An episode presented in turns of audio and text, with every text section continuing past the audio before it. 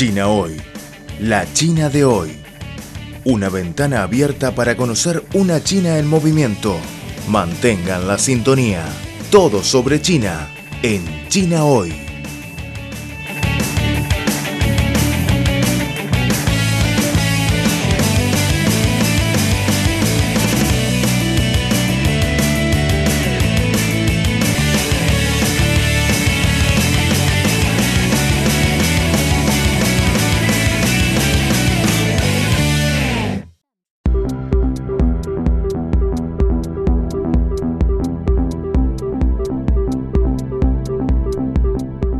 Están escuchando Al ritmo de China, un programa de divulgación de los nuevos avances de China, un programa que se apega a la actualidad con las novedades de la sociedad de China.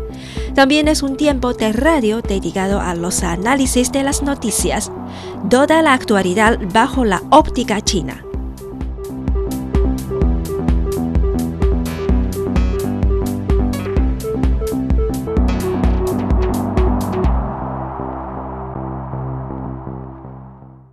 Hola queridos oyentes, están escuchando el programa de CRI.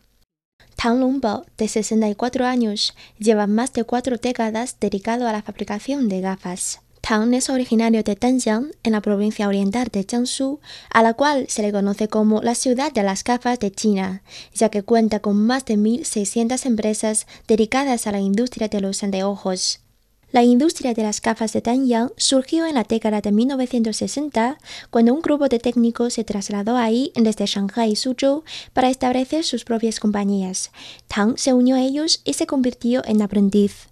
Las técnicas de fabricación eran bastante simples. Solo teníamos una docena de trabajadores y la calidad de las gafas apenas se era reconocida por los inspectores que de vez en cuando nos visitaban, recuerda Tang. Al carecer de técnicas avanzadas y limitado por la economía planificada, con recursos altamente centralizados, el sector de las gafas de Danjiang casi muere. En 1977, la compañía donde Tang trabajaba estaba al borde del colapso. Pero las cosas cambiaron solo un año después. En 1978, China comenzó su camino de reforma y apertura que ha convertido al país en la segunda economía más grande del mundo en los últimos 40 años. El destino de Tang y muchos otros en Danjiang se vio alterado por completo. Empezamos a tener la libertad de comprar materiales y vender nuestros productos en más lugares, incluidos los centros comerciales, rememora. Las ventas pronto se dispararon, aunque cayeron nuevamente cuando las gafas importadas, que eran atractivas tanto en precio como en calidad, comenzaron a inundar China. A mediados de la década de los 90, Tang fue testigo de otra oleada de bancarrotas entre las compañías del sector. Nuestra empresa tenía más de 800 empleados en 1985, pero en 1992 solo había 100, cuenta. Fue en 1992 cuando Tang se hizo cargo de Situtuns, la compañía en la que había trabajado durante dos décadas. Para consolidar el negocio, invitó a ópticos extranjeros para mejorar la calidad y la fabricación de los productos. Además, comenzó a asistir frecuentemente a exhibiciones globales para aprender de las marcas extranjeras y explorar nuevos mercados. Por ese entonces, pocos compradores extranjeros habían oído hablar de Yang. Algunos incluso pensaron que éramos impostores. Recuerda Tang y agrega. Pero sus opiniones comenzaron a cambiar después de unos años y empezamos a recibir pedidos. Más tarde, algunos clientes extranjeros vinieron a buscarnos para trabajar juntos. En diciembre de 2012, la empresa de Tang y Essilor Group, una empresa francesa de óptica oftálmica, establecieron una empresa conjunta llamada Media New Optics Group. Hoy en día es un reconocido fabricante de lentes de resina en Asia. La próspera industria de las gafas no para de atraer a hombres de negocios del extranjero. Casara Heden de la República Democrática del Congo realizó en febrero una pasantía en una empresa de gafas de Danjiang en el marco de sus estudios de doctorado que cursa en Jiangsu. Creo que hay un gran potencial de mercado para las gafas en África. Quiero traer más gafas chinas de calidad a mi país, manifiesta. Para mantener su cuota de mercado y mantenerse al día con la nueva demanda, en los últimos años las empresas de gafas de Danyang están prestando cada vez más importancia a la innovación y al valor de marca. En julio, Danyang Tianlu Eyewear E-Commerce Company empezó a comercializar anteojos Bluetooth con tecnologías de conducción ósea, la misma que se utiliza en Google Glass. El producto permite a los clientes hacer llamadas telefónicas y encender el reproductor de música simplemente presionando un botón en marco. Sun Guangyi ha trabajado en la industria de las gafas de Danyang durante 24 años. En julio del año pasado, causó revuelo en el mercado local al invitar a varios diseñadores a su tienda y ofrecer marcos personalizados para entrega inmediata la generación joven se enfoca más en la moda, el estilo y las experiencias. Por eso debemos satisfacer sus demandas para desarrollar gafas en línea con las tendencias futuras, comenta Sun.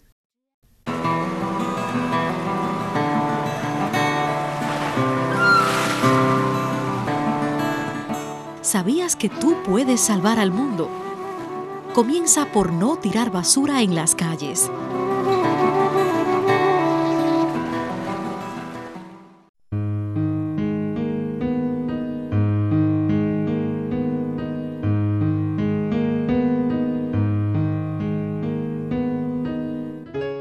Vida de bajo carbono, transporte ecológico, desarrollo sostenible. Términos que se escuchan cotidianamente y con los que la sociedad china está cada vez más comprometida. Vida de bajo carbono, la opción de China y el mundo. Un futuro para el planeta.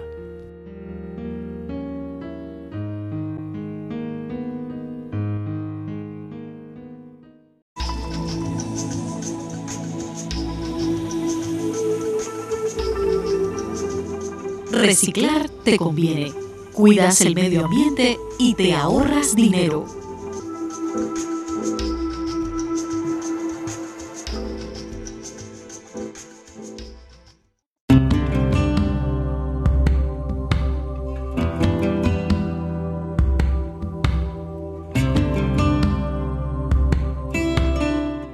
Hoy día sufrimos los efectos de las altas temperaturas como consecuencia del calentamiento global, pero también somos más conscientes de la conveniencia de una vida de bajo carbono. A pesar del deshielo de los glaciares y la subida del nivel del mar, la batalla contra el calentamiento global continúa.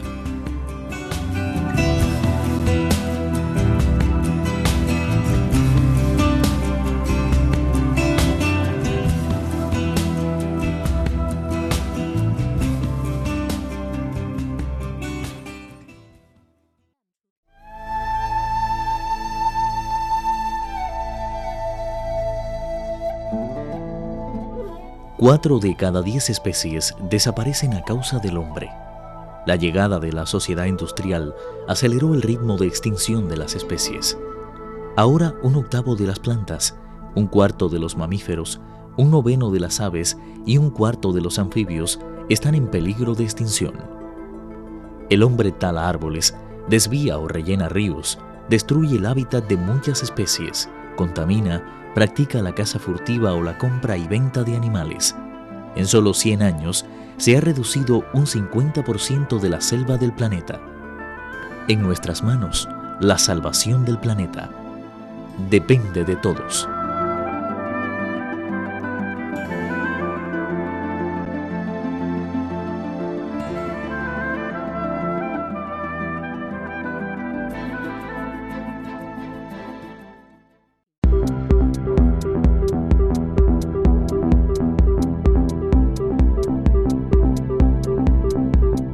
Están escuchando Al ritmo de China, un programa de divulgación de los nuevos avances de China, un programa que se apega a la actualidad con las novedades de la sociedad de China.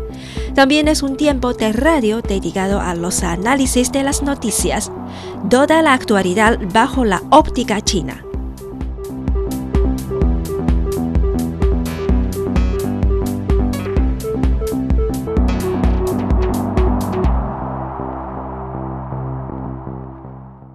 Los vehículos de nueva energía NEU de fabricantes de todo el mundo se robaron las miradas de los asistentes a la quinta Feria Internacional de Automóviles de Changchun, que se clausuró el domingo. Fueron exhibidos un total de 148 NEUs, incluidos nuevos modelos diseñados por empresas conjuntas y fabricantes nacionales. Los vehículos de nueva energía ahorran dinero y energía, si tenemos en cuenta que el precio actual del combustible está cerca de los 7,5 yuanes, 1,1 dólares, rondar en este tipo de automóvil solo cuesta 7 centavos 8 centavos por kilómetro. Explica Xu Jie, un vendedor. Además, agrega, los compradores no tienen que pagar el impuesto de adquisición. Todo lo que necesitan es el seguro y la matrícula. Quiero comprar uno de nueva energía, por supuesto, explica Willy Jin, un visitante de la exposición. China ha sido el mayor mercado de NEUs desde hace tres años. El gobierno viene subvencionando la compra y el aparcamiento, lo que ha impulsado el desarrollo de estos automóviles con notorios avances en la duración y la confiabilidad de las baterías, dice Tong Yang, director ejecutivo adjunto de la Asociación de Fabricantes de Automóviles de China. En los primeros seis meses de este año se vendieron más de 400.000 NEUs, es decir, más del doble que en el mismo periodo del año pasado. Anhui Jianhui Automobile anunció el 9 de julio que se estaba asociando con el gigante alemán Volkswagen y el español SEAT para establecer un centro de investigación y desarrollo con un costo cercano a los 500 millones de euros. Por su parte, BIT otro de los líderes en el mercado chino se ha asociado con la firma tecnológica tailandesa Loxepiseo con el objetivo de lanzar un plan para el transporte eléctrico en ese país. El pasado 12 de julio fueron exportados 100 vehículos eléctricos tipo crossover desde la ciudad china de Shenzhen para operar como taxi en Bangkok. A su vez, la estadounidense Telsa informó a comienzos de este mes que construirá en Shanghai su primera fábrica en el exterior y en Beijing su primer centro de investigación y desarrollo fuera de Estados Unidos. BMW también se ha movido. El 10 de julio, la compañía alemana anunció el establecimiento de Spotlight Automotive, una empresa conjunta con Great Wall Motor Company Limited que se concentrará en vehículos totalmente eléctricos para el mercado internacional.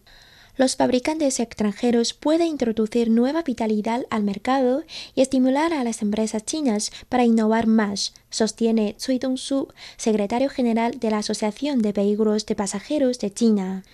Las actualizaciones y la globalización son dos tendencias predecibles en el mercado de los NEUs en atención a que el gobierno subvenciona automóviles con mayor autonomía y baterías más confiables y duraderas. Y teniendo en cuenta, además, que se ha relajado el límite a la participación accionaria extranjera en las empresas mixtas, vaticinó Sun Chudong, analista de la compañía de valores Great Wall Securities.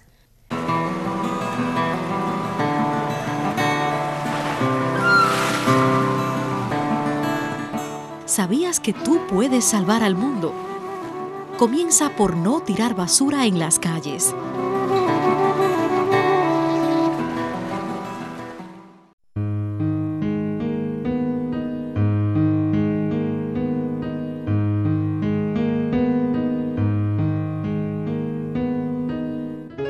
Vida de bajo carbono, transporte ecológico, desarrollo sostenible términos que se escuchan cotidianamente y con los que la sociedad china está cada vez más comprometida. Vida de bajo carbono, la opción de China y el mundo. Un futuro para el planeta.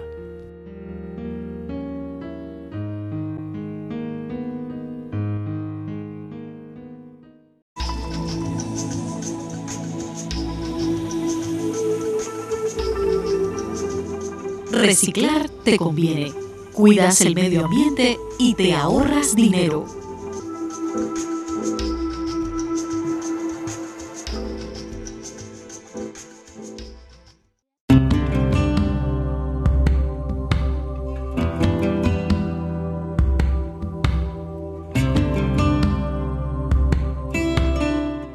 Hoy día sufrimos los efectos de las altas temperaturas como consecuencia del calentamiento global, pero también somos más conscientes de la conveniencia de una vida de bajo carbono. A pesar del deshielo de los glaciares y la subida del nivel del mar, la batalla contra el calentamiento global continúa.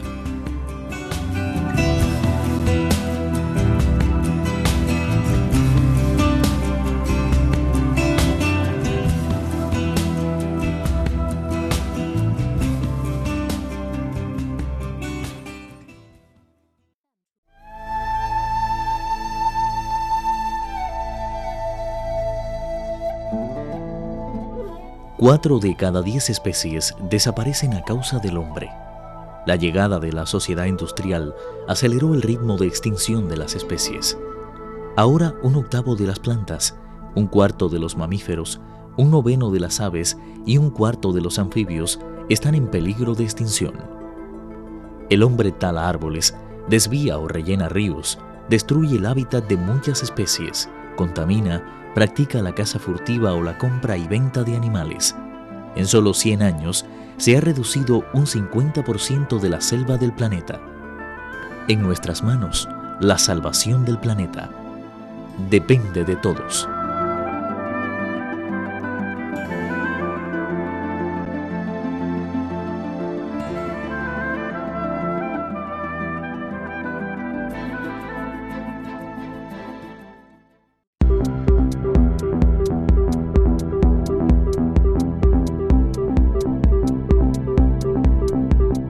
Están escuchando Al ritmo de China, un programa de divulgación de los nuevos avances de China, un programa que se apega a la actualidad con las novedades de la sociedad de China.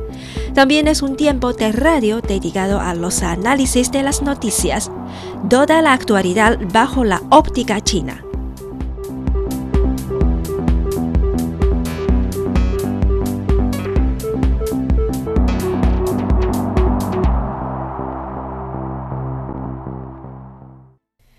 Para contar cada cambio importante ocurrido en su pueblo en las últimas cuatro décadas, Wu Wenhui, de 72 años, solo necesita abrir uno de los amarillentos libros de contabilidad escritos a mano por él mismo.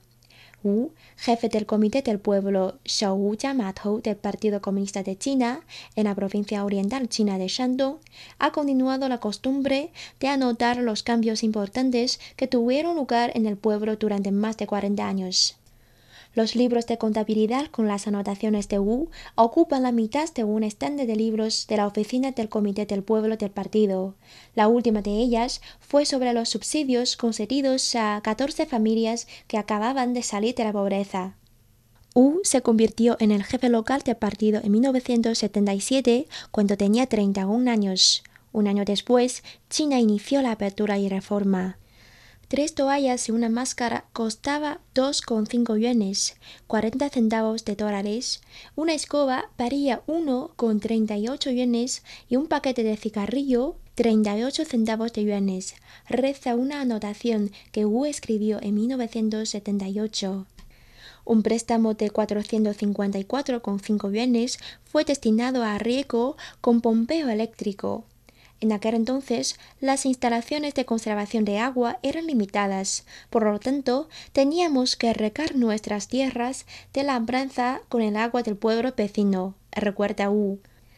Pero ahora ya no nos preocupamos más por este problema, ya que las instalaciones de conservación de agua han mejorado mucho y hemos construido canales de riego en las tierras de cultivos, agrega.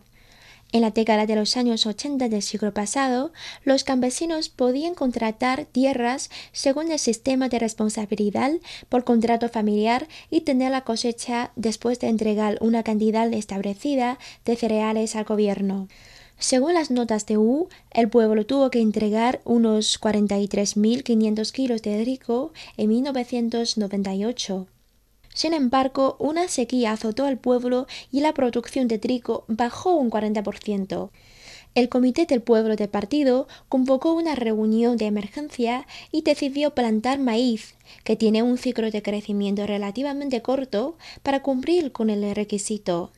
El mismo año, el pueblo pagó más de 43 millones de impuestos sobre la producción, la educación, el agua y la construcción de carreteras y abonó otros 10 millones de impuestos especiales agrícolas.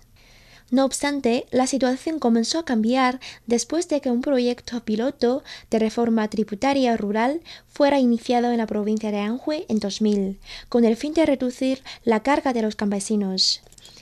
En 2006, el gobierno chino anunció la abolición de varios tipos de impuestos y tarifas agrícolas para poner fin al impuesto agrícola de 2.600 años de antigüedad. Cuestiones como la entrega de cereales y el pago de impuestos comenzaron a desaparecer de los libros de contabilidad tras el 2000. En su lugar aparecieron más y más subsidios, como el de plantación de maíz o algodón y las pensiones para mayores de 60 años. A los aldeanos no les hacía gracia verme recaudar cereales o impuestos y tenía que ir de un lado a otro para persuadirles, indica Wu Yuanshan, que ha trabajado como contable del pueblo durante 20 años. Pero ahora hay cada vez más proyectos con apoyo financiero del gobierno y todos están felices a recibir subsidios, comenta.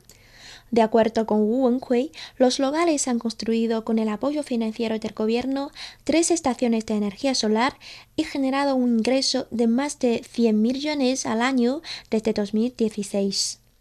A los aldeanos que vierten la capacidad de trabajar debido a las enfermedades o la vejez, se les dará una suma procedente del dinero ganado por las centrales, que será suficiente para satisfacer las necesidades básicas, agrega. El pueblo también construyó una residencia de ancianos y para las personas que no pueden trabajar con 700 millones que la localidad ganó. La población ha alquilado las casas a lo largo de la carretera provincial gracias a una serie de políticas para revitalizar la economía rural en los últimos años transferir 13 hectáreas de tierras, construir una carretera nueva, ecologizar el pueblo. Estas son algunas de las metas para este año que escribió Wu en sus cuadernos. Cuando las autoridades centrales revelaron la primera declaración sobre políticas de este año, la estrategia de revitalización rural fue mencionada con frecuencia en el nuevo libro de contabilidad tendremos más y más libros de contabilidad, así como más dinero y más oportunidades para el desarrollo rural, sostiene.